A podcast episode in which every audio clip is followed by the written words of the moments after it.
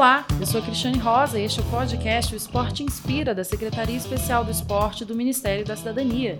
No Mundial de Tênis de Mesa, disputado em Budapeste, na Hungria, em abril, o brasileiro Thiago Monteiro, de 37 anos, venceu duas partidas no qualifying do Mundial e se qualificou para a chave principal, mas foi eliminado pelo português Marcos Freitas, 29º do mundo, numa partida muito disputada, definida em 4 sets a 2 que hoje, principalmente, já, já um pouco mais velho, é, o que me motiva ainda são jogar essas grandes competições, né? Mundial, Olimpíada, Pan-Americano, Copa do Mundo.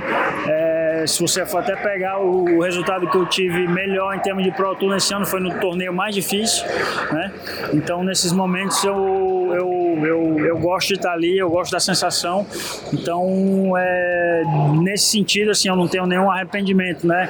Me preparei bem para o jogo, estava consciente, sabia o que tinha que fazer é, na parte tática. Aí é questão mesmo de execução, né? Você tenta executar e às vezes não sai com a, com a mesma qualidade que você quer e também, às vezes, quando sai, tem um adversário que é bom.